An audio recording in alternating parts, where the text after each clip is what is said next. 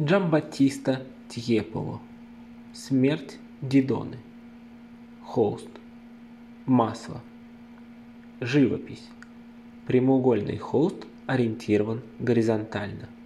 Размер холста 40 на 63 сантиметра. Изображение выполнено реалистично. Естественные, несколько приглушенные цвета. Картина написана довольно крупными мазками, скрадывающими мелкие детали изображения. Преобладают бежевый, желтый и коричневый цвета. Солнечный день. Мощенная плиткой площадь или терраса. На заднем плане видны одноэтажные античные здания с колоннами и статуями.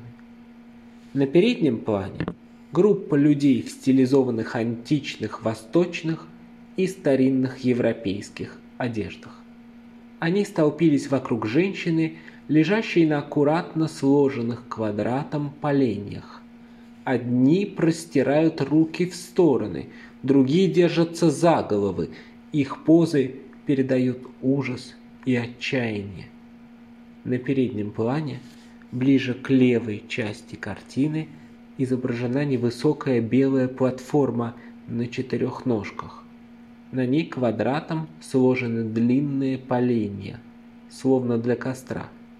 Высота всей конструкции около метра.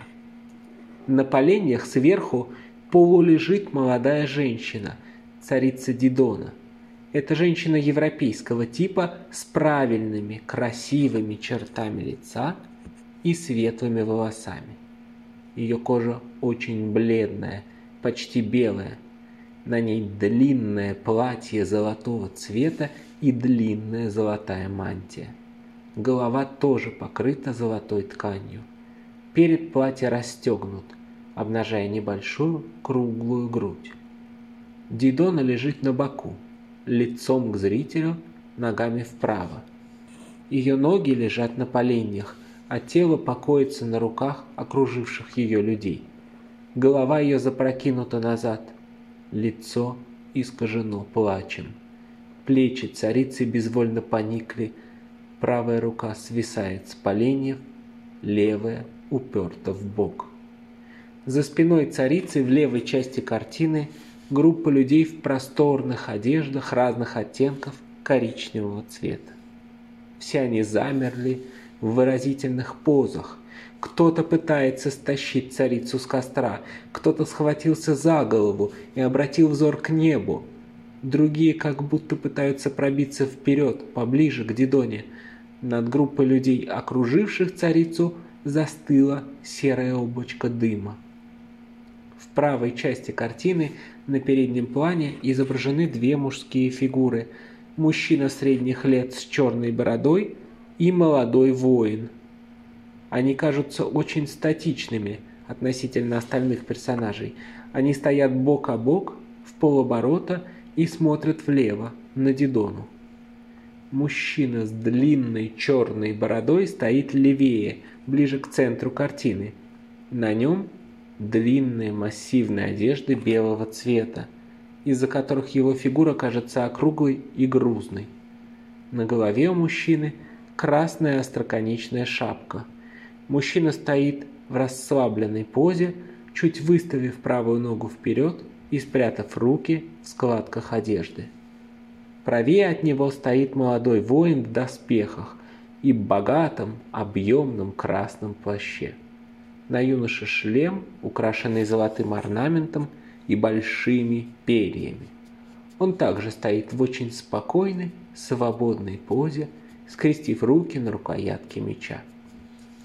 Над людьми и домами простирается светлое голубое небо с легкими белыми облаками. У меня была вибрация во время двух абзацев, поэтому я эти два абзаца перечитаю еще раз на всякий случай.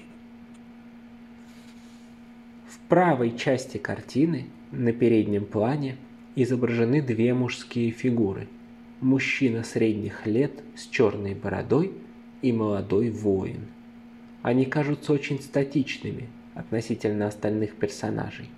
Они стоят бок о бок в полоборота и смотрят влево, на Дидону. Так, сейчас я понимаю, что еще ударение не совсем корректное, кажется. Поэтому последнее предложение еще раз. Они стоят бок о бок в полоборота и смотрят влево, на Дидону. Мужчина с длинной черной бородой стоит левее, ближе к центру картины. На нем длинные массивные одежды белого цвета, из-за которых его фигура кажется округлой и грузной. На голове у мужчины красная остроконечная шапка.